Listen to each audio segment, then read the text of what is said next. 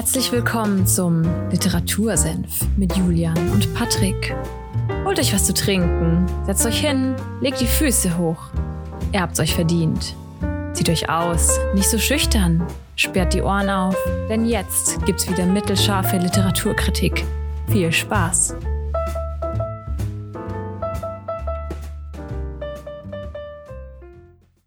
Guten Morgen, guten Mittag, guten Abend. Servus, Patrick. Willkommen beim Hallo. Literatursenf. Ja, äh, guten Abend. Wir haben, ja, wir haben 17.32 Uhr und wir nehmen auf. Uh, Die, direkt, ich hab eigentlich, bin ganz vom Schreibtisch aufgestanden, bin im es Homeoffice, ist Laptop, fliegender Wechsel. ja, mal wieder. Arbeitslaptop wegwerfen, privaten Laptop ist, das ist das ranziehen. Blöde an Homeoffice, ne? Man, man hat diese, diese Wege dazwischen nicht mehr, sondern man macht irgendwie alles an einem Schreibtisch. Man muss gar nicht mehr aufstehen. Ja, ha- hat tatsächlich Positives und Negatives. Ne? Also du, Ja. du sparst dir natürlich die Zeit, die du ins Büro durch Verkehr und so müsstest. Hm. aber du hockst halt auch die ganze Zeit rum und hast irgendwie, das merke ich, finde ich tatsächlich, dass du halt irgendwie keine, diese Grundbewegung, die du normal hast, wenn du einfach rumläufst, so, keine Ahnung, pa Einen Kaffee holst. ja, Kaffee holst, äh, mal in der Mittagspause irgendwie in die Kantine stolperst oder in irgendein Restaurant gehst oder so, das machst du ja im Homeoffice nicht, das irgendwie, aber hilft ja nichts, gell? Braucht man nicht, ja. Hilft ja nix. Muss man durch. Was machen wir heute, Julian? Äh, Wir reden über ein Buch. das Sag jetzt nicht los halt.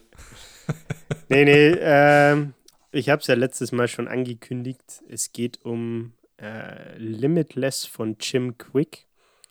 Ähm, und damit man sich mehr darunter vorstellen kann, es ist nämlich nicht das Buch zum Film. der, der Untertitel ist Upgrade Your Brain. Welcher, welcher Film? Sorry, dass ich frage, welcher Film? Es gibt irgendeinen so Film, der heißt Limitless. Ah, ich kenne ihn nur auf Deutsch. äh, Das ist typisch, der ty- typische Fehler. Also alles wird auf Deutsch übersetzt und transkribiert und da heißt er ohne Limit. Das Kann kann sein, ja. Mit dieser Also Droge. ziemlich sicher. Ja, genau, den meine ich. Geiler Film. Der Untertitel ist Upgrade Your Brain, Learn Anything Faster and Unlock Your Exceptional Life. Ach du Scheiße. Es hört sich an wie jemand, der mich gleich in eine WhatsApp-Gruppe einladen will, dass ich 10.000 Euro im Monat und einen Porsche äh, Boxster bekomme. Ja, ja. Ich weiß nicht, ob es ein geiler Porsche ist. Ich kenne mich mit diesen Autos nicht aus, aber. Ich glaube, der Boxster ist äh, sehr feminin. Ah, Okay. Aber egal. Tja. Okay, Das war ein Eigentor. Muss man damit leben, gell? nee, aber wie, wie bin ich auf das Buch gekommen? Das wurde 2020 erst veröffentlicht und äh, ich höre einen Podcast, beziehungsweise meistens schaue ich den auf YouTube und nur die Folgen, die ich interessant finde. Gibt es zum Beispiel eine mit dem Jocko Willing. Ähm, kann ich sehr empfehlen, ist sehr gut. Ähm, ist Impact Theory von Tom Billieu und ähm, über den bin ich auf dieses Buch gekommen. Und warum stelle ich das Buch vor? Weil ich glaube, ich noch nie ein Buch hatte, wo ich mir so viel Post-its reinknallt habe, wo ich so Und du viel. machst viele Post-its rein. Ja, ich weiß. Aber das war. Also, ich habe auf drei Seiten, glaube ich, auf allen drei Seiten vom Buch äh, Post-its gehabt für verschiedene Sachen. Habe mir eine Zusammenfassung von 19 Seiten geschrieben gehabt, äh, mit Sachen, die ich aus dem Buch mitnehmen wollte und nochmal aufarbeiten wollte. Und fand das Buch tatsächlich ziemlich geil, muss ich sagen. Auch wenn es fast ein bisschen teilweise zu viel Informationsflut ist. Aber äh, Okay. ich versuche das mal runterzustutzen und das, was meines Erachtens am, am, am nützlichsten ist, mal jetzt hier quasi den Leuten vorzustellen und das Ganze an den Mann und an die Frau und an alles andere zu bringen. Ja, und das ist äh, richtig schön, diese Folge hier zu pressen. Oh yeah. ähm, Ja, wie fängt das Buch an? Um was geht's da? Ja, äh, du, du meintest, als ich den Untertitel vorgelesen habe, äh, das hört sich an wie ein Typ, der will, dass du in seine WhatsApp-Gruppe kommst. Ähm, äh, Der gute Mann, der Jim, weiß aber tatsächlich, von was er redet. Äh, im, das Buch steigt damit ein, dass er auf seine Kindheit zu sprechen kommt. Ähm, und die, die Quintessenz ist quasi von diesem ersten Kapitel der Junge mit dem kaputten Gehirn. Er ist nämlich im Kindergarten auf den Kopf gefallen und hat einen Gehirnschaden davon getragen und hatte, ah, aua. Ja, das war anscheinend gar nicht so, äh, wie sagt man, sehr schwerwiegend. so. Hm. ähm, und hatte dann deswegen in der Schule, also im Kindergarten, Schule äh, und so weiter, immer Learning Challenges. Also ihm ist es sehr schwer gefallen zu lernen. Und eine seiner Grundschullehrerinnen hat ihn in der Klasse, also während dem Unterricht, äh, mal als der Boy mit dem Broken Brain bezeichnet. Also der Junge mit dem kaputten Gehirn. Zart. Also das, das macht man doch nicht als, als Grundschullehrerin. Ja. Also. ja. Er ist nicht sehr, äh, wie sagt man, feinfühlig. Ja, ne? pädagogisch Ja. wertvoll, auf keinen Fall. Genau. Naja. Also, und da habe ich auch ein Zitat dazu, ähm, was auch ein bisschen auf den Titel wieder anspielt. Und zwar: Often, when you put a label on someone or something, you create a limit. The label becomes the limitation. Mhm. Und es war halt bei ihm im Lernen so, dass wie, zum Beispiel Leute wie diese Grundschullehrerin ihm einfach eingeredet haben: Hey, du kannst, du bist zu dumm zum Lernen, so ungefähr. Du kriegst es nicht gebacken und dein Hirn ist schuld, so ungefähr. Also war ja dann letztendlich die Story, ne? Ja. Ähm, das hat ihn tatsächlich letztlich dann motiviert, ähm, Coach, Brain Coach zu werden, also Gehirncoach zu werden. Du hast letztes Mal in der letzten Folge schon den, den Joke mit äh, Dr. Cover, wie heißt der? Äh, Gehirnjogging? Gehirnjogging, Dr. Kawashimas Gehirnjogging. Genau, den Joke schon gemacht. Nee, ist Das tatsächlich, beste Spiel auf dem Nintendo DS damals. Wirklich. ist halt echt so. Dieser komische fliegende Kopf mit der Brille, halt, der war wichtig. Ja, immer schönes Hirn trainieren, gell? Nee, und, und er ist, äh, wie gesagt, Brain Coach und macht das Ganze auch ziemlich erfolgreich. Also, ähm, er arbeitet seit 25 Jahren mit äh, Top-Schauspielern, Athleten, CEOs äh, und Firmen wie alles Mögliche, Nike oder was weiß ich, auch Universitäten und so weiter zusammen. Ähm, Top-Actors, also Top-Schauspieler, die man nennen kann, ist zum Beispiel Will Smith, den nennt er auch im Buch, weil er da ein Kapitel hat, wo er äh, anhand von Will Smith was Bestimmtes erklärt, zum Beispiel. Also sehr interessant, weil er dadurch, dass er mit so vielen Leuten, Firmen und Universitäten zusammenarbeitet, halt auch ein unglaubliches Repertoire an Wissen und Erfahrungen einfach aufbauen kann, konnte und das jetzt halt in Form von diesem Buch zum Beispiel weitergibt. Ne? Mhm. Sehr, sehr cool. Eine Sache, die wollte ich auch noch kurz erwähnen, ähm, einfach weil es bei unserem Podcast ja ums Lesen geht. Ne? Ähm, dieses Problem mit dem Lernen hat sich bei ihm auch an der Uni durchzogen. Ne? An ihm fiel es da noch schwerer als an der Schule, einfach weil der Inhalt und die, die Komplexität halt einfach steigt, also schwer, weil Ja. die Thematik einfach schwerer wird. Ne? Und dann hat ihn ein Freund aus dem Studium, Kommilitone, äh, zu sich nach Hause eingeladen. Und dort unterhält er sich mit dem Vater von diesem Kumpel. Und die haben in dem Haus einen Raum gehabt, einen extra Raum, der als Bibliothek fungiert hat, äh, wo der Jim im Buch schreibt, hey, da waren die Bücher bis zur Decke hochgestapelt. Also wirklich der Traum für jeden Leser so ungefähr. Ja, der, der feuchte Traum für jeden, der gerne Bücher liest. Ja. Und der, die, Schön mit Kamin, Sessel. dann, gefallen. Und eine Bar dazu. Ja, Oh. klassisch. und noch ein Whisky dazu einschenken, oder? Yeah. Ja, äh, nee, also in der Bar sind natürlich nur Säfte. Ach so, okay. Und Eiswürfel. Ja. Perfekt. Ähm, nee. dann habe ich mir noch zwei Zitate rausgesucht, weil ich die auch irgendwie, die haben mich irgendwie angesprochen. Ich weiß nicht, die fand ich sehr prägend. Einmal hat der Vater zu ihm gesagt, äh, Jim, I want you to read one of these books a week, weil Jim ihm halt auch erklärt hat, dass, was er für ein Problem mit dem Lernen hat und so. Und dann sagt der Vater halt, hey, äh, ich möchte, dass du jetzt in Zukunft ein, ein Buch die Woche liest, ne? Mhm. Macht der Jim bis heute seitdem tatsächlich. Also der liest ein Buch in der Woche. Ja, hier, das habe ich mir ja auch vorgenommen dieses Jahr. So als äh, Neujahrsvorsatz. Mhm. Man kennt sie, sie halten äh, statistisch, glaube ich, elf Tage halten die. ja, ich glaube bei mir war es tatsächlich. ein bisschen länger. Ich, ich, weiß, ich weiß jetzt nicht, wie viele Bücher. Ich habe nicht mehr mitgezählt. Also irgendwann habe ich mitgezählt. Jetzt, Ja, Ey, nicht mitgezählt. Ich glaube, jede, jede Woche eins schaffe ich gerade nicht. Aber so alle zwei Wochen eins ist schon, schon Ja. drin. so, also Kann bei mir sagen. ähnlich. So im Monat ungefähr zwei Bücher im Schnitt, würde ich sagen. Ja. Also alle zwei Wochen eins, ja.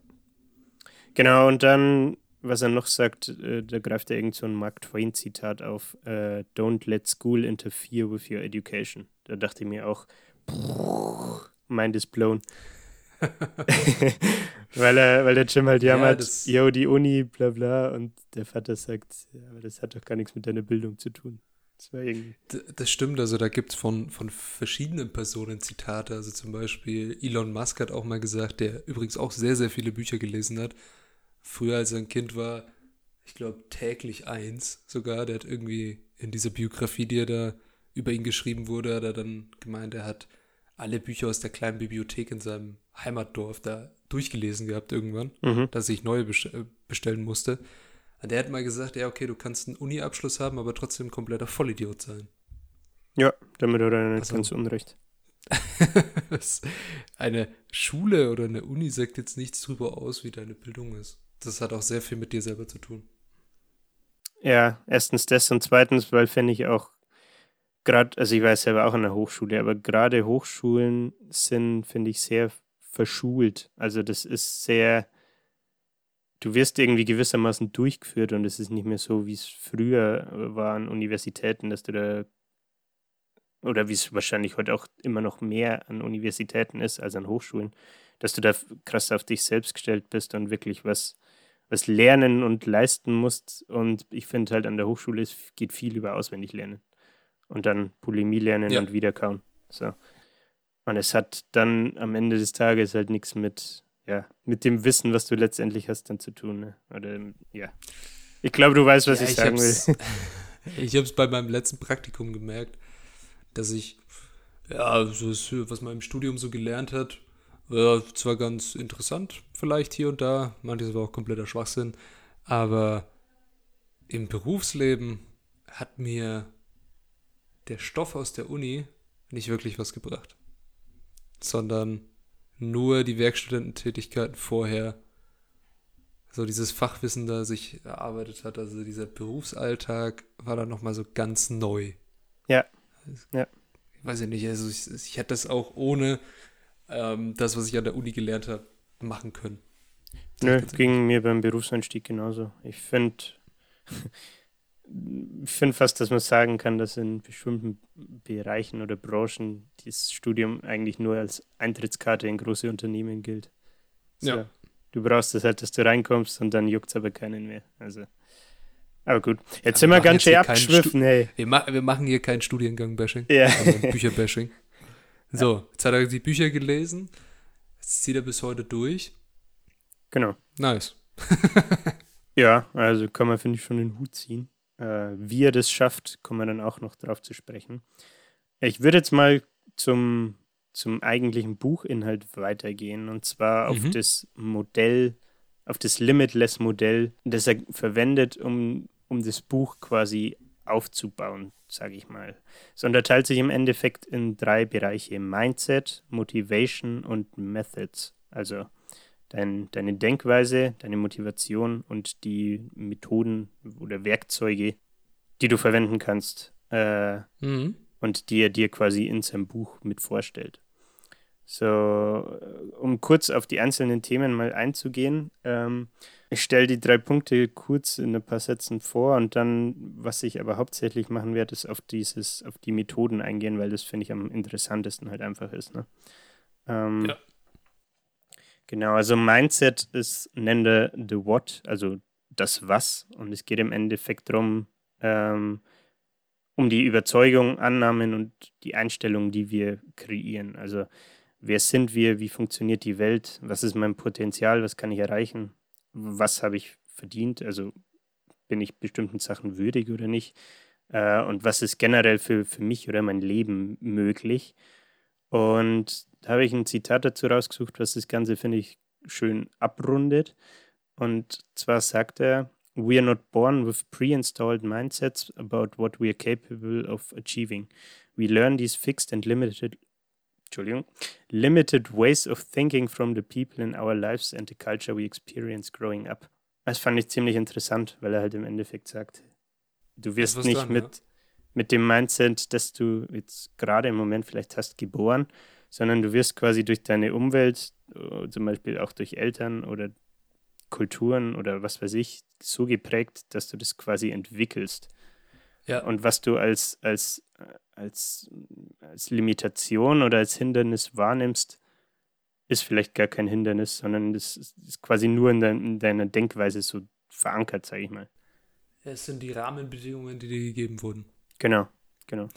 Ja, es, dazu gibt es, also es ist vielleicht ein bisschen abstrakt oder abstrus auch, aber es gab mal im Mittelalter, ich gehe jetzt mal in die Geschichte zurück, ein, äh, oh, es war irgendein Baron oder ein, ein Kaiser, der wollte herausfinden, also der war sehr interessiert an Sprache und er wollte herausfinden, wenn ein Kind geboren wird, welche Sprache es als erstes spricht.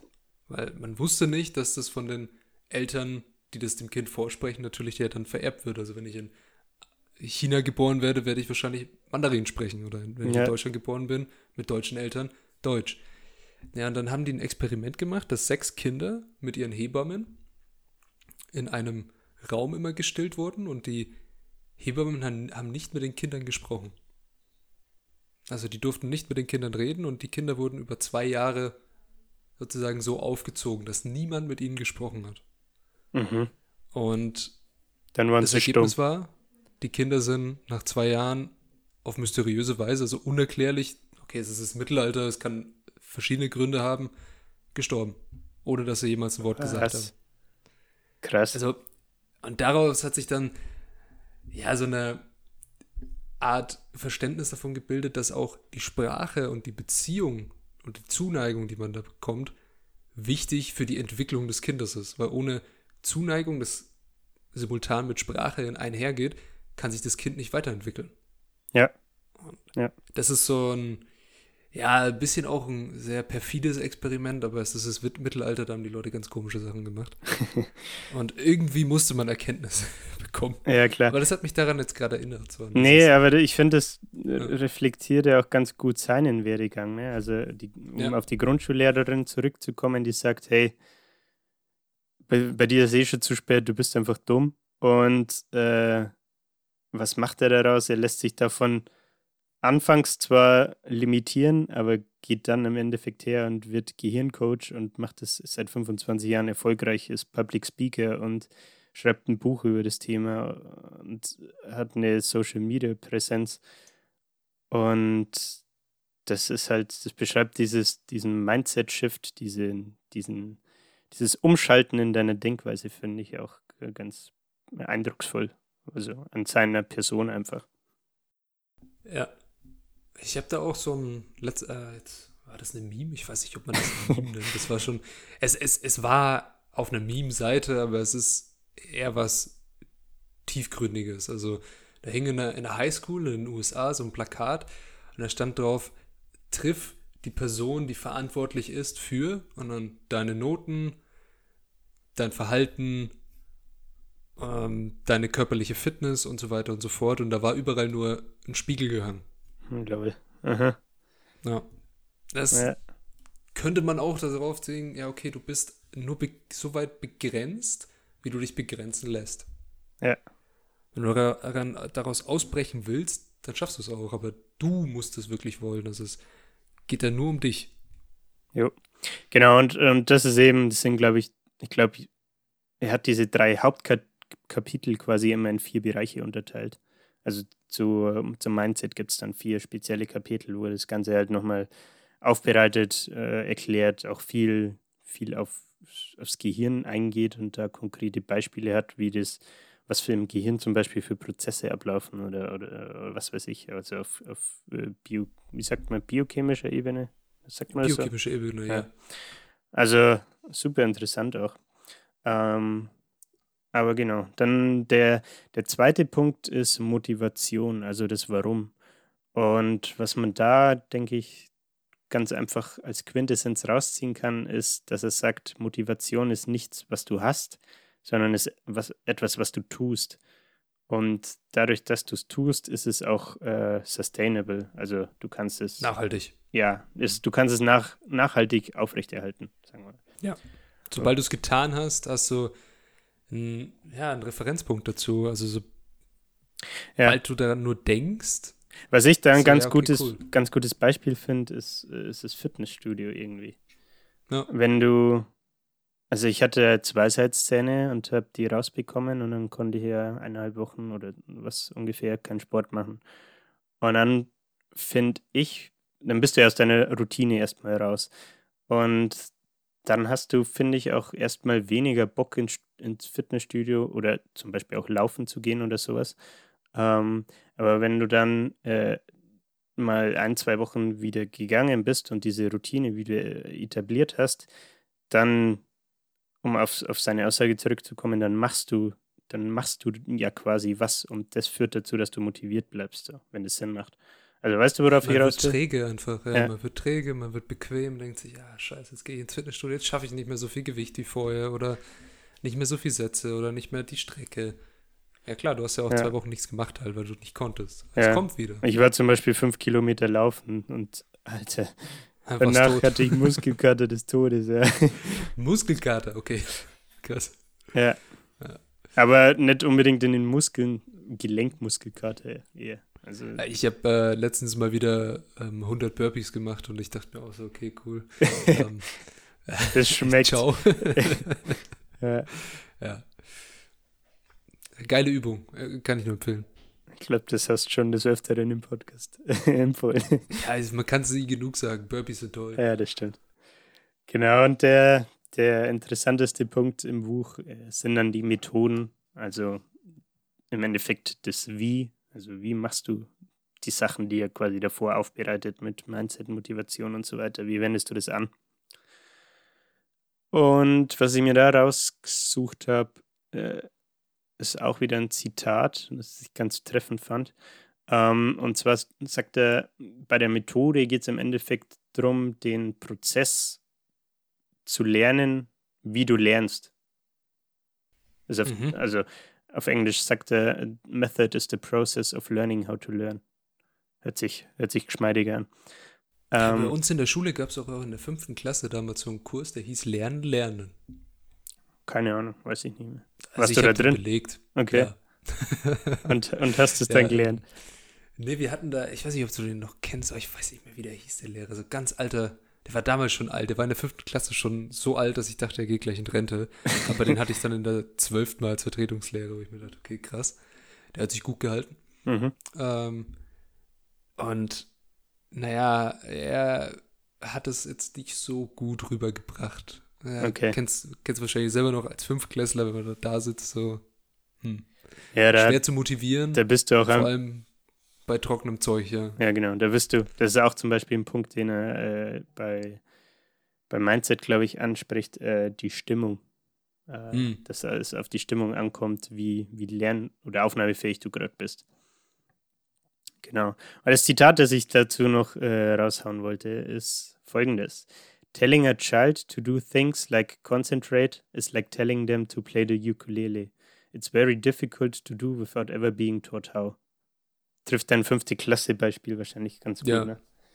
Fand ich ziemlich, ja, ich weiß nicht, einen witzigen, witzigen Vergleich mit der Ukulele, ne? Ähm, aber er hat ja recht. Also in der Schule zum Beispiel kriegst du, finde ich, jetzt nie wirklich beigebracht, wie du, wie du ler gut lernen kannst oder äh, effizient Nee. lernen kannst. Trifft es vielleicht besser. Ja, bekommst du nicht beigebracht, Ja. sondern jeder Lehrer macht es irgendwie ein bisschen anders. Jeder versucht seinen Unterricht irgendwie durchzubringen und am Ende hast du eine Klausur und dann wird die geschrieben und ja, das war's. Da heißt Fritz oder stirb. Ja, ist bestanden oder nicht bestanden, ne? Ja. Okay. Gut, was habe ich mir denn Schönes rausgesucht? In dem Kapitel zu den Methoden äh, geht es zum Beispiel um Sachen wie folgende. Ich, ich habe es in drei beziehungsweise vier äh, Punkte unterteilt. Einmal ähm, Study, also Lernen, einmal Memory, also Gedächtnis und einmal ähm, Lesen. Äh, einmal sagt er, wie geht es darum, wie beim Lesen am meisten hängen bleibt. Und äh, danach gibt es noch ein Kapitel zum Thema Speed Reading. Genau. Das wären die vier Punkte, auf die ich jetzt noch eingehen will. Und dann schauen wir mal, wo wir zeitlich rauskommen. Ja? Dann hau raus. also fangen wir mit Machen wir so eine Methode dann auch? Können wir hier eine live machen? Ja, ich habe tatsächlich eine vorbereitet zum Thema Gedächtnis. Geil. Dann musst du aber mein Versuchskaninchen sein. Ich bin ein Versuchskaninchen. Okay. Ich schneide schlecht ab und dann werde ich ähm, nie wieder eingestellt. Ja, Nee, komm. Äh, fangen wir mit dem Lernen an. Und zwar, es gibt äh, anhand von, von Studien äh, wissenschaftlich belegt äh, den Effekt von Primacy und Recency. Also, wie der Name schon verrät, wenn man ein bisschen englisch-affin ist, Primacy ist, äh, was zuerst passiert und Recency ist äh, most recently, also was als Mhm. letztes passiert ist.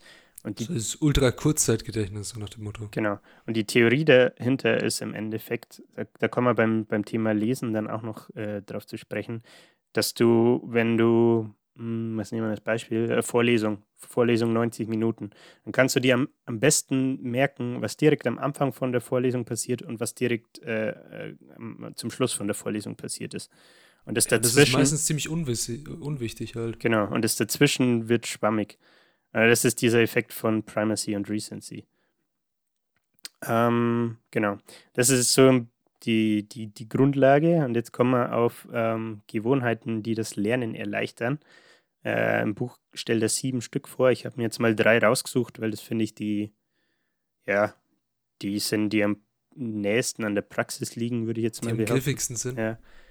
Und zwar einmal ähm, Active Recall, also aktives Abrufen der Informationen.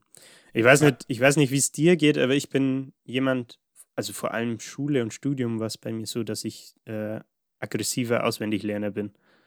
Also durchlesen, äh, wiederholen, durchlesen, wiederholen, bis ich was auswendig kann. So. Boah, das mag ich überhaupt nicht. Genau. Nee, das ist überhaupt nicht mein Fall. Ja. Ich Wahrscheinlich verstehe gerne den Sachverhalt. Ja, ja, ja, klar. Nee, aber ich meine, um, um das dann wiedergeben zu können, mm, hatte ich immer den Drang, das halt zu machen. So. Und er geht her und sagt, hey, ähm, erster Schritt ist, Active Recall zu machen, also dein, das aktive Abrufen von Informationen. Und da sollst du folgendermaßen vorgehen. Du schaust dir erst das Lernmaterial an, dann schließt du das Buch oder deine Unterlagen, was auch immer, und dann schreibst du alles äh, auf, auf ein Blatt Papier am besten, per, per Hand, ähm, was du dir vom gerade äh, angeschauten Stoff äh, noch merken konntest oder was dir noch einfällt oder was du auch schon verstanden hast. Ne? Mhm. Und dann, wenn du es gemacht hast, schaust du das Material nochmal an und vergleichst quasi deine Notizen mit dem Lernmaterial. Und er sagt, ähm, du sollst es dann mehrmals hintereinander machen, also mindestens viermal, und vergleicht das Gehirn dann in, im selben Atemzug wie mit einem Muskel. Also dadurch, dass du das äh, immer wieder hintereinander machst, ähm, ist, ist das wie, wie Sätze, äh, die du im Fitnessstudio zum Beispiel machst. Ne? Also, dass du deine Wiederholungen im Endeffekt reinkriegst und so das Gehirn trainierst, die, die Informationen immer wieder abzurufen. Boah, jetzt habe ich ein ganz perfides Bild im Kopf, wie jemand so auf einer, auf einer Brustbank liegt Oh Gott. und ähm, anfängt, Hilfe. anfängt, ähm, äh, anfängt äh, ja, zu drücken, also den ersten Satz und dann danach während der Pause macht, irgendwie in seinem ähm, Physikbuch irgendwelche Formeln liest, weitermacht und dann nach dem Satz die dann aufschreibt. So. Okay, danke für diesen er muss, er, Beitrag. muss Patrick. Liege, er muss Liegestützen machen, wenn er ähm, die Berechnung von, weiß ich nicht, der, von irgendwas, mir fällt es gerade nichts ein, von der Geschwindigkeit eines Autos ohne Insassen auf dem Mond halt, wenn es Okay. von Jetzt wird es aber wirklich getreten wird. ja, das, das Problem ist, bei, bei, bei Physik musst du immer irgendwie so ganz abs, abstruse äh, Gegebenheiten konstruieren, dass du die dann berechnen kannst. Da kannst du nicht einfach irgendwas sagen, sondern muss alles Ja, ja, da sein, dass du halt weißt, welche Einheiten, welche Formel nehme ich denn jetzt eigentlich. ja, das stimmt. Ja. Jo, Okay, cool. Also Active Recall, genau. Äh, erster, Total Recall. erster Schritt Uh. quasi. Das Ganze, also Active Recall, sollst du mit Spaced Repetition äh, verknüpfen. Und zwar, Mhm. also Wiederholung in regelmäßigen Abständen. Du sollst deine, also diese Wiederholungen von dem Lernmaterial in den regelmäßigen Abständen äh, konkret planen und dich dabei vor allem auf die Sachen fokussieren, die du dir bisher schlecht merken konntest. Also, um auch vielleicht wieder das Beispiel Fitnessstudio ranzuziehen, dass du, keine Ahnung, dich auf bestimmte Schwachstellen, die du halt hast, äh, konzentrierst, um, um die eben zu verbessern, beziehungsweise in dem Bereich halt Muskeln aufzubauen, ne? So ungefähr. Ja, da wo man noch nicht so viel schafft, da trainiert man öfter. Genau. Ähm, die Lerninter ist wichtig, die Lernintervalle sollten dabei aber immer im selben Abstand sein, weil man sich dann anscheinend besser merken kann. Und äh, ich glaube, ich habe schon gesagt, ne, es, äh, man soll das Ganze mit Active Recall kombinieren. Also du, du machst quasi diese Spaced Repetition und äh, planst dir so, so regelmäßige Slots, zum Beispiel, was weiß ich, alle zwei Tage mache ich Thema A äh, für zwei Stunden oder so. Ne? Und in, innerhalb von diesen Slots sollst du dann diesen Active Recall betreiben, äh, den wir gerade schon besprochen haben. Und er meint, das ist äh, aus seiner Sicht die effektivste Methode äh, oder eine gute Methode, die das Lernen erleichtert. Auf jeden Fall. Also, ja. Fand ich cool. Ähm, der dritte Punkt äh, zum Thema Lernen ist Music for the Mind. Und zwar sagt er, äh, man soll bei seinen Lernsessions oder auch bei Lesesessions äh, Barockmusik hören, wie zum Beispiel von Bach oder Telemann. Ähm, mit der ja. Begründung. Warum nicht? Bisschen Virtuose? Ja, mit der Begründung, dass dies, äh, die Barockmusik eine Atmosphäre kreiert, äh, die es dem Studenten oder dem Lernenden ermöglicht, in eine Phase von tiefer Konzentration, also Deep Concentration reinzukommen. Äh, und dann kannst du dir anscheinend zu Sachen wie Vokabeln lernen, Fakten lernen oder äh, lesen. Äh, und der Satz war jetzt irgendwie sehr, sehr abenteuerlich. Ne? Du kannst Der war sehr interessant Ja. Du kannst Vokabeln leichter lernen, äh, dir besser Fakten merken oder ähm, auch beim Lesen bleibt anscheinend mehr hängen, wenn du dabei Barockmusik im Hintergrund äh, hörst oder laufen hast. Also, Bach kann ich mir wirklich gut dazu vorstellen. Das ist nicht so wild. Ich habe Barockmusik an sich ist ja nicht so wild. ja, ich hab tats tatsächlich mal auf Spotify die erstbeste Barockmusik-Playlist äh, beim Lesen laufen lassen. Und ich muss sagen, bei, bei so einem, ich habe es zwei oder dreimal gemacht. Einmal habe ich es gar nicht mehr gemerkt irgendwann. Da bin ich dann irgendwie so in Flow reinkommen und die lief halt dann im Hintergrund. Ne? Und einmal dachte ich mir, Alter, kann jetzt jemand bitte die scheiß Musik ausmachen? Das triggert mich gerade so unglaublich. Da bin ich überhaupt nicht damit zurechtgekommen. Das war, Jetzt muss ich mich dir gerade so vorstellen, wie du mit deiner Barockperücke da sitzt, schön gepudert, ja, schön mit Tässchen Tee, Rüschen an den, an den Ärmeln, wunderbar. Ah, perfektes Bild, ne? Also ich äh, kann dir auf jeden Fall mal was von Wagner empfehlen. Hör, hör dir mal was an. Ob du da noch lesen kannst, weiß ich zwar nicht, aber am besten Okay. die Götterdämmerung. Wunderbar. Perfekt, mache ich, mach ich bei der nächsten Session. Geil. okay, also jetzt haben wir Active Re äh, Recall, Spaced Repetition und Music for the Mind. Die drei Sachen hast du rausgesucht, ne? Genau. Das fand ich. jetzt kommen wir zur Methode.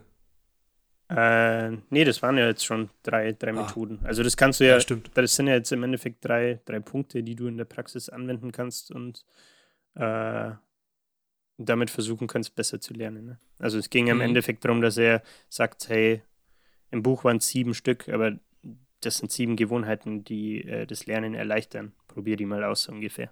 Dann kommen wir zum, äh, zum Punkt Gedächtnis Memory. Da kommt jetzt dann auch Okay. bald dein Einsatz. Ja, endlich, endlich bin ich auch zu was äh, zu gebrauchen hier. Ja. Ähm, einmal, was ich mir rausgeschrieben habe, das fand ich ganz interessant, sagt er, weil ich ja vorhin schon äh, preisgegeben habe, dass ich so ein kleiner Auswendiglerner bin. Das, dadurch, dass das so ein langweiliger Prozess ist, feiert das Gehirn das auch nicht so. Und 85% der Informationen, die man sich durch Auswendiglernen merkt, hast du innerhalb von 48 Stunden wieder vergessen. Und dachte Ja. ich mir so, alles klar, danke für nichts. Ähm, genau, aber das kann man, dieses, diesen Fakt, den er da preisgibt, kann man eben mit diesen Active Recall und Spaced Repetition dann ganz gut kompensieren. Ne? Ja, das, ähm, das Interessanteste oder es gibt so ganz coole Experimente auch für diese 85% der Informationen, wenn du so Bilder anguckst, auf denen ganz viele Sachen drauf sind. Und danach hast du so Fragen, wie zum Beispiel ein Bild von der Werkstatt ist, war in dieser Werkstatt ein Hammer? Mhm. Sozusagen, ja. Dann ist ja vielleicht gar kein Hammer gewesen, sondern nur die Andeutung eines Hammers. Aber dein Gehirn hat gedacht, da ist ein Hammer. Also es gibt sehr viele Informationen, die du dir auch einfach selber reindichtest und Annahmen triffst. Und alles, was für dein Gehirn angenehm ist und für deine Wahrnehmung angenehm, das kann auch vernachlässigt werden. Alles, wo vielleicht eine Gefahr mal ausgehen könnte oder was du als aus welchem Grund auch immer wichtig erachtest, dem wird eine größere Aufmerksamkeit zugeschossen. Ganz interessante Sachen. Hm. Jetzt hast du, das ist eine ganz gute Überleitung zu zwei, zwei Punkten, die er im Buch auch noch anspricht, nämlich Visualization und Association. Also, um aufs Werkstattbeispiel zurückzukommen, er sagt, dass du dieses visuelle Gedächtnis hast ähm, mhm. Und du dir eine Geschichte anhand von Bildern äh, viel besser merken kannst als anhand von Wörtern zum Beispiel. Und ich kann mir zum, zum Beispiel gar keine Straßennamen merken. ich, hab, ich, bin, ich bin froh, dass ich weiß, in welcher Straße ich wohne. jemand, ey, wirklich, wenn jemand zu mir sagt, so, ja, wo ist denn die und die Straße? Ich sage, keine Ahnung, was ist denn da? Ja, das, ja, okay, das ist da hinten. Ja, also, sobald ja. er dann irgendwie sagt, da ist ein Café oder irgendwas, das ich kenne, dann weiß ich, wo das ist und wie es da ausschaut. Und dann habe ich diese Straße im Kopf vor mir und weiß, ja. da ist eine Bushaltestelle, da steht immer der Kerl auf der Straße oder wie, da verkauft jemand ein nettes Kaffee. Aber ich weiß nicht, dass das die Allersberger Straße ist zum Beispiel. Ja, ja, genau. Und das Thema Association ist eben, dass du jedes, jeden neuen Brocken Information mit etwas verknüpfen musst, was du schon kennst, sagt hm. er. Und wenn du das machst, dann kannst du dir diese, diese neue Information eben auch merken. Ähm, genau, diese zwei Punkte, Visualization und Association, äh, nennt er im Buch eben. Äh, und dann bringt er de, die, das Beispiel, äh, für das du jetzt als Versuchskaninchen fungieren darfst. Und zwar hat er eine Liste ähm, von zehn Begriffen. Und im Buch sagt er, hey, du hast jetzt, was weiß ich, 30 Sekunden, äh, Zeit, um dir diese Liste einzuprägen. Ich kann die Begriffe mal kurz vorlesen. Genau, machen wir es einfach so, ich lese die Begriffe vor und du versuchst Lies einfach, einfach so viele wiederzugeben, wie du spontan kannst. Ich denke, mhm.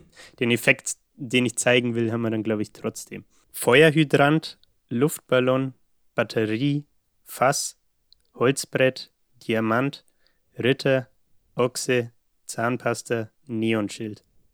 Okay. Jetzt soll ich es einfach sagen, oder? Genau. Einfach mal schauen, wie viele du davon auf Anhieb wiedergeben kannst. Äh, Feuerhydrant, Luftballon, Batterie, Fass, Holzbrett hast du noch gesagt, mhm. ähm, Ritter, Ochse, äh, Zahnpasta, uh, Diamant müsste doch dabei gewesen sein und irgendwas mit Neon. Neon Leuchte oder Neon, Neon Schild, ne? Hast du gecheatet? Nein. Es waren alle zehn, du Hund. Verdammt, ich habe ich hab dein Experiment äh, kaputt gemacht. Ne? Also ja. eigentlich kann man sich nicht alle merken. Nee, also die. Okay, wahrscheinlich halt hast du ein gutes Gedächtnis. Halt. Ja. Also nee. ich habe halt gedacht, so Feuerhydrant, der ist rot, der ist mir sofort im Gedächtnis geblieben. Mhm. So ein Luftballon, da musste ich jetzt irgendwie, äh, weiß ich, ich muss dran denken, dass dieser Feuerhydrant einen Luftballon in der Hand hat. Frag mich nicht warum. Ja. Ähm, Damit bist du aber auf, vorhin, auf dem richtigen Weg ich vorhin tatsächlich. erst gesehen. Weil ich habe mir, ich habe mir bei Amazon, ähm, die Woche bei Prime Day, mhm. habe ich mir äh, was bestellt und da war eine Batterie dabei. Ich war ganz verwundert, dass da eine Batterie dabei ist. Okay. Ähm, bei Fass musste ich ja an Bierfass denken und dass du in dem Restaurant, in dem wir letzte Woche waren, konntest du einfach wirklich so ein, es war mitten in, in, in Osthessen, äh, mitten in der Pampa, konntest du einfach Tegernseer Bier aus dem Fass zum selber zapfen bestellen. Was? Das ist aber sehr speziell. Ja.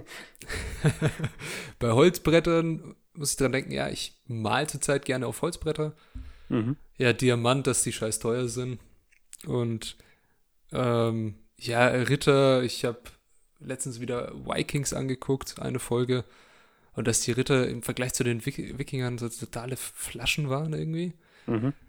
Äh, ja, Ochse, das komische Bezeichnung ist, die man nicht mehr so oft verwendet, außer du bist ein Hornochse. Zahnpasta, dass ich die mal wieder vergessen habe und zum Glück hier eine ist, weil ich vorhin nach dem Duschen gefunden habe. Mhm. Ja, ein Neonschild, weil das einfach so ein komisches Wort ist. Ja. Achso, es ist so ein Reklameschild, ne?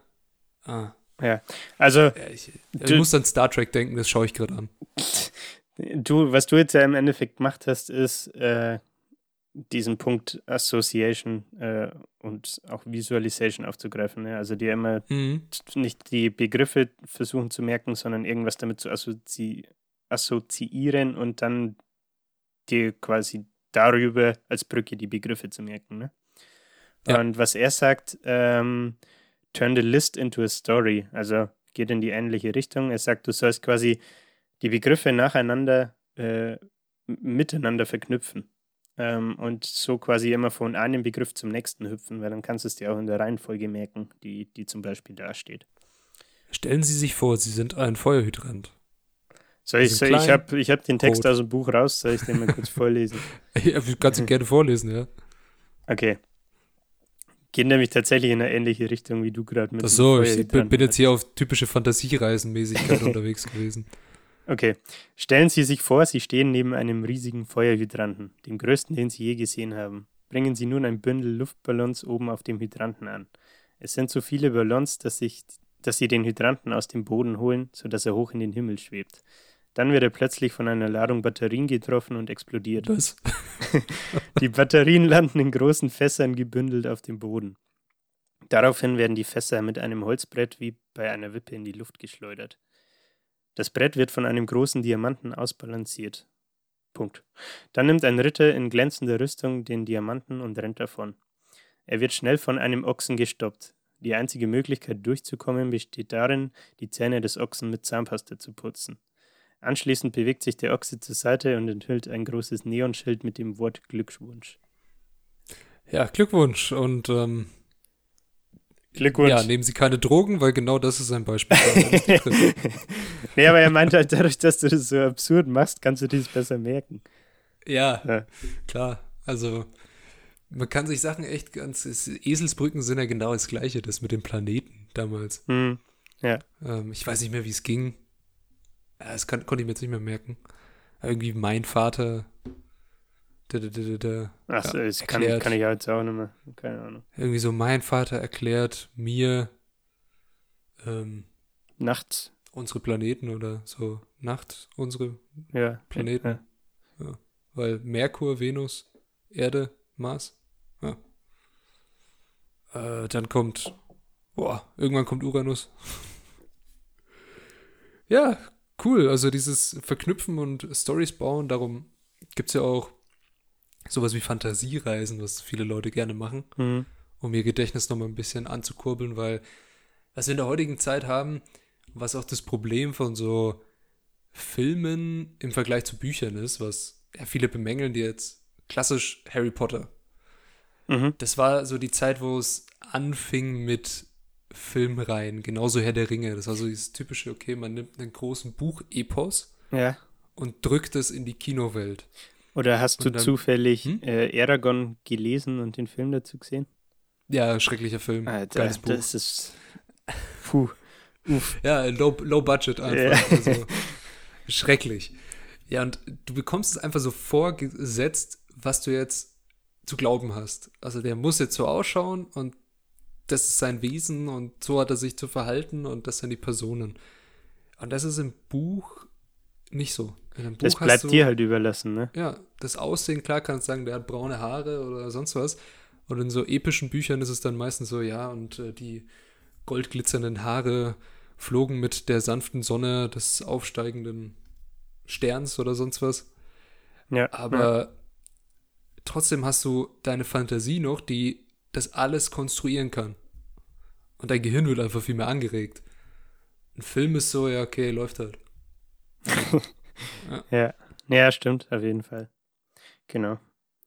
Was die, was die Zuhörer vielleicht mal machen können, wenn ihnen äh, danach ist, äh, kurz den Podcast pausieren und versuchen, die, die Story, die ich vorgelesen habe, nochmal selbst wiederzugeben.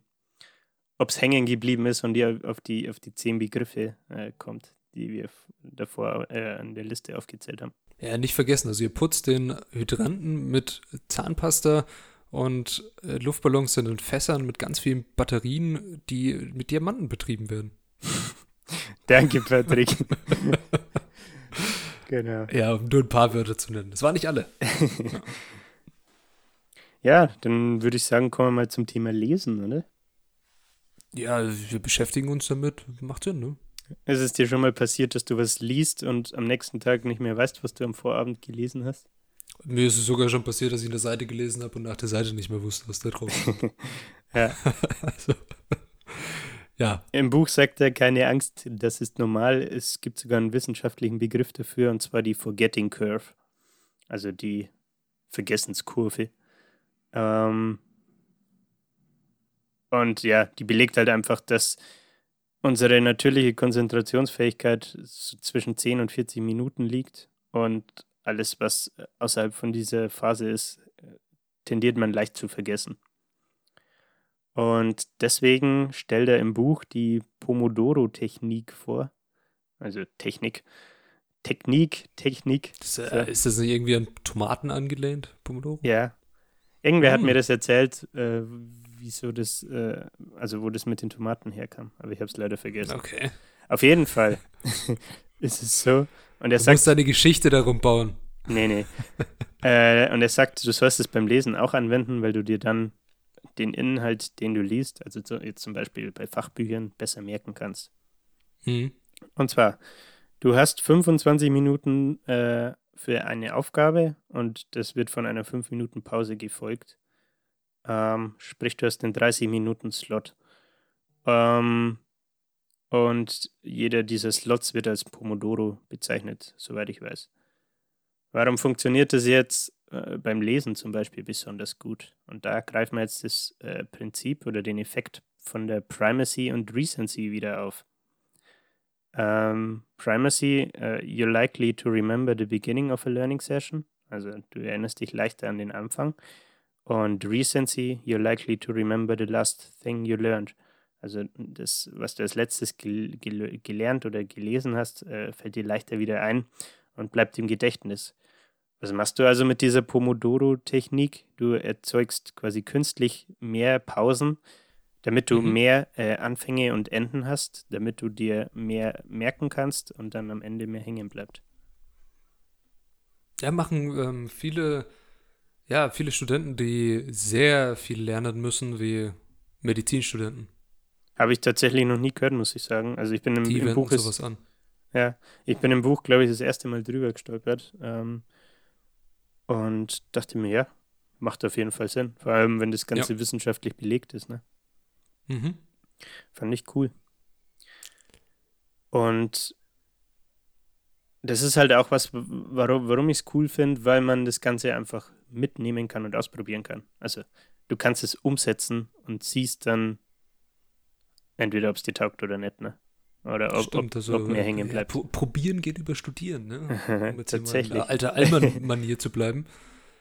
Ja, ja. genau. Äh, letzter Punkt, den ich für heute habe, ist das Thema Speedreading. Wir haben ja vorhin. Oh, das haben wir aber früher in der Schule mal gemacht. Ja, wirklich? Das war witzig, ja. Da ging es um so einen Text, ähm, das ist so typisch diese Reading Com Comprehensions, die du äh, auch in Englisch hattest immer, in jedem, in jeder Schulaufgabe, glaube ich. Ja. Und da hatten wir mal irgendwann, da war das siebte Klasse vielleicht, so ein Speedreading-Dings und ich glaube, ich war sogar relativ ähm, vorne mit dabei mit dem Schnelllesen, weil ich habe halt, also ich kann sehr schnell lesen, aber dann lese ich halt auch nur das, was ich gerade will. Und ähm, entweder ist es wie so ein, wie so ein ja, Roulette-Spiel ein bisschen. Einmal hast du Glück und dann hast du genau die Sachen erwischt, die in den Fragen dann drankommen. Manchmal hast du halt genau das überflogen. Ja. So dieser, dieser, dieser klassische Studentenwitz, so, ha, ich lerne das eine nicht, das kommt eh nicht dran und dann kommt halt die ganze Klausur nur das eine Thema. So, ja, okay. ja. ja.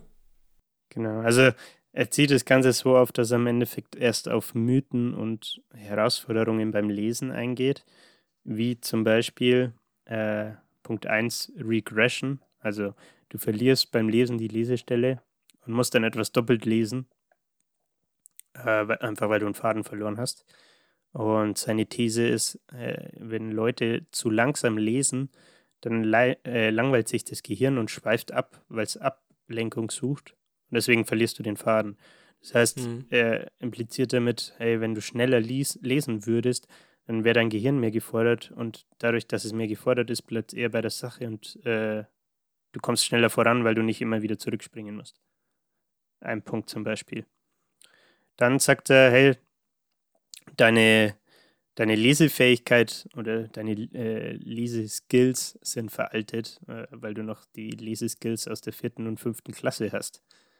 Ähm, einfach weil dir nie jemand anderes zum Beispiel die, die Möglichkeiten von Speedreading oder so gezeigt hat. Ähm, und der dritte Punkt, den er in diesem Zug dann mit aufgreift, ist das Thema Subvocalization.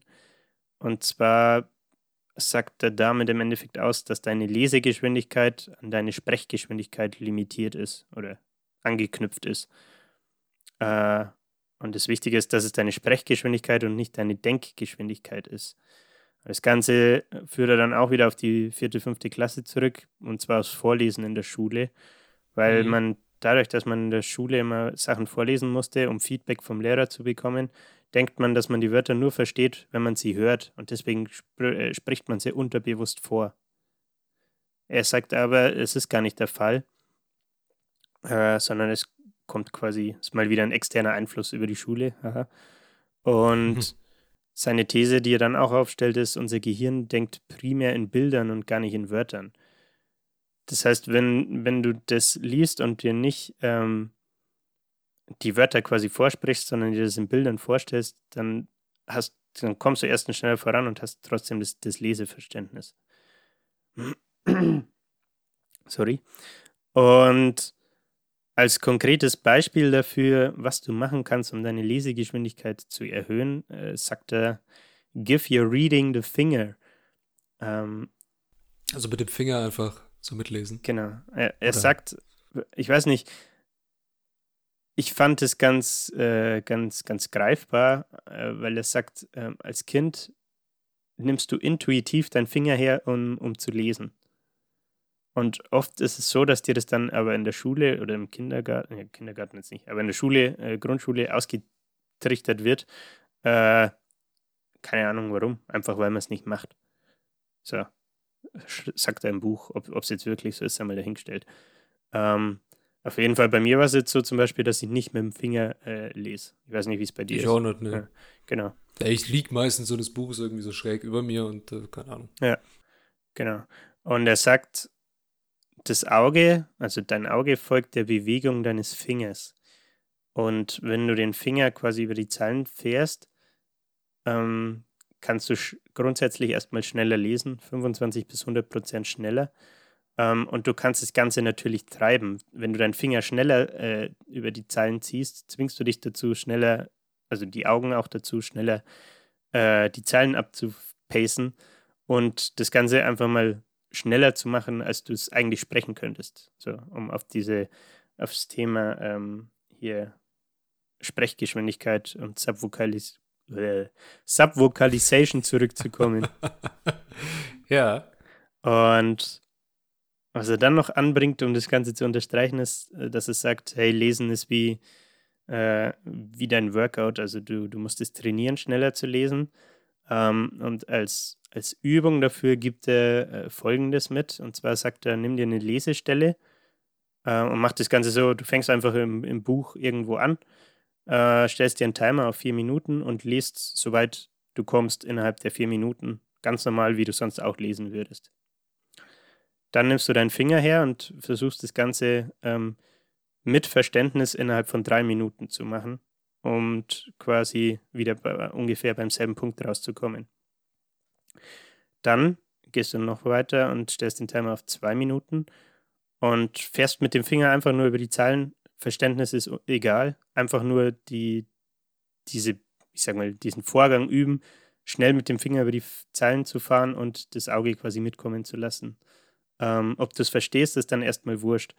Und dann gehst du noch einen Schritt weiter und stellst es auf eine Minute und machst dasselbe Spiel nochmal. Ähm, Und dann, wenn du das bei zwei und einer Minute gemacht hast und wieder auf die drei Minuten zum Beispiel zurückgehst, dann kommt dir das Lesen auf einmal ultra langsam vor. Das, das, ist, ja. das ist wie wenn du äh, Autobahn fährst und dann auf einmal in der 50er-Zone landest, äh, wenn, du, wenn du wieder runter von der Autobahn bist. Weißt, ja, das, das ist derselbe Effekt. So richtig ne? langsam vor, ja. ja. Und das fand, das dachte ich mir so, ja, eigentlich hat er irgendwie recht, gell? Also man, man übt es nicht, irgendwie schneller zu lesen. Verrückt.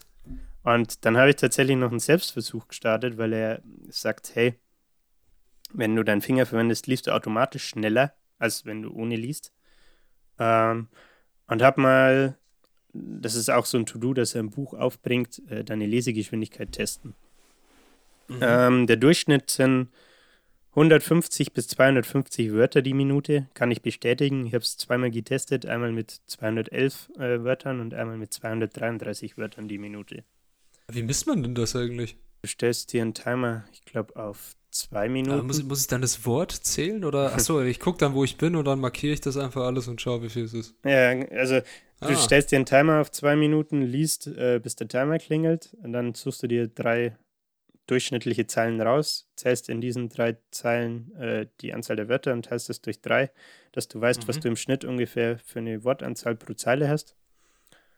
Ähm, und dann multiplizierst du diese Zahl mit der Anzahl der Zeilen, die du gerade gelesen hast. Also die Zeilen musst du zählen.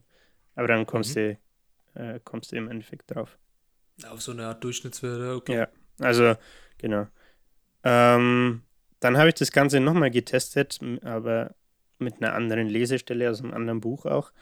Und bin mit Finger tatsächlich äh, auf 745 Wörter die Minute kommen. Das war einfach Krass. mehr als dreimal so schnell. Das ist mega viel, ja. Und da dachte ich mir so, okay, was ist jetzt passiert? also. Richtiger war, Ferrari hier. Ja, ist halt echt so. Das fand ich irgendwie ja, voll, also, voll mindblowing, dass das einfach nur mit dem Finger über die Zeilen fahren, dass das dann so viel schneller geht. Das ist irgendwie krass. Ja, es, es, ist äh, nicht ohne Grund machen Omas das immer, wenn sie lesen. ja, die, die wissen, was der gute, äh, der gute Stoff ist, ne?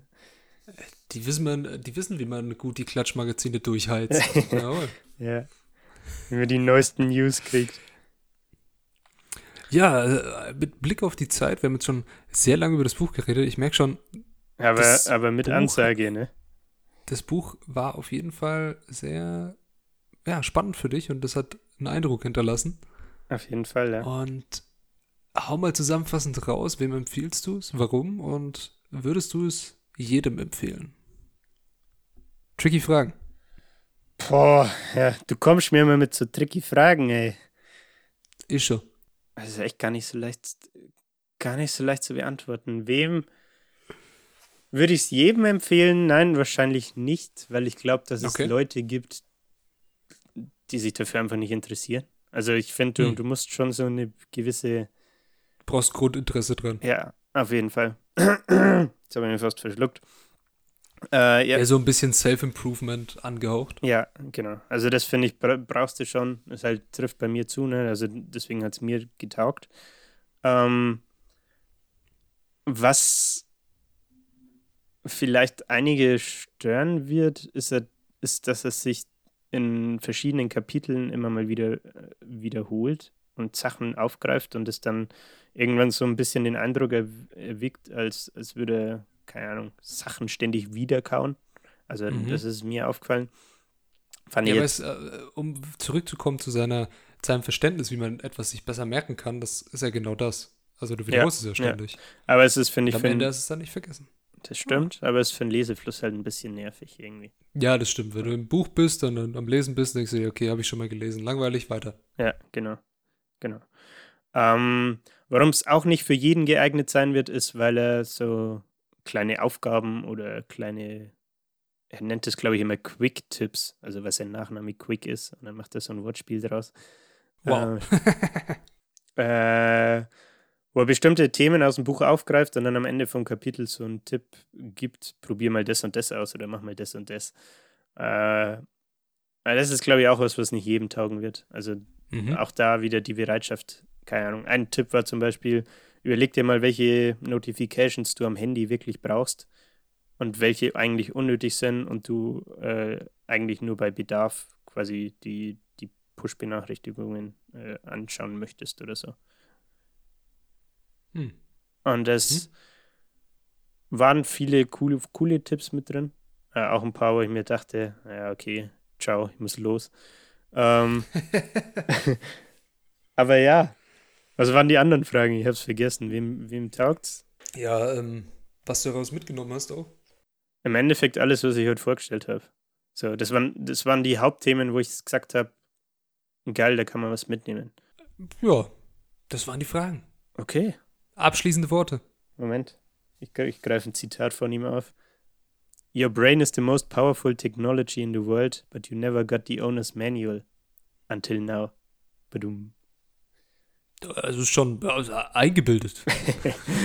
Ja, eingebildet. Ja. Okay, ja, kann man so stehen lassen. nee, also mir hat das Buch taugt. Äh, Mhm. Wer nicht weiß, ob es lesen soll oder nicht, kann auch einfach mal sein, sein Insta oder so auschecken oder sein, äh, sein YouTube oder sein Podcast, ähm, um einen Eindruck von dem guten Mann zu, zu kriegen und um was es da so geht. Äh, wie gesagt, mir, mir hat es mir hat's gut gefallen, das Buch. Ähm, steht, äh, steht auf jeden Fall mächtig im Regal. Und ja, das war es eigentlich von meiner Seite. Ja, wunderbar. Dann von mir gibt's noch zu sagen, nächste Woche stelle ich ein Buch vor und es geht diesmal geschichtlich zur Sache. Oh, Und zwar beschäftigen wir uns mit historischer Fiktion. Das Buch heißt Vaterland von ähm, Robert Harris. Und ja, seid gespannt. Ist der Ami? Engländer. Oh, okay. Ja, ich kenn- Englischer Journalist und Historiker. Okay. Ja, dann Ja. freuen wir uns auf nächste Woche, würde ich sagen. Vielen Dank fürs Zuhören bei dieser etwas längeren, aber sehr aktiven Folge. Sehr interaktiv auch. Wir freuen uns natürlich, wenn ihr nächste Woche wieder einschaltet und habt eine gute Zeit, habt eine schöne Woche. Ciao. Haltet die Ohren steif. Wir sehen, hören und sprechen uns. Hat's nein. Servus.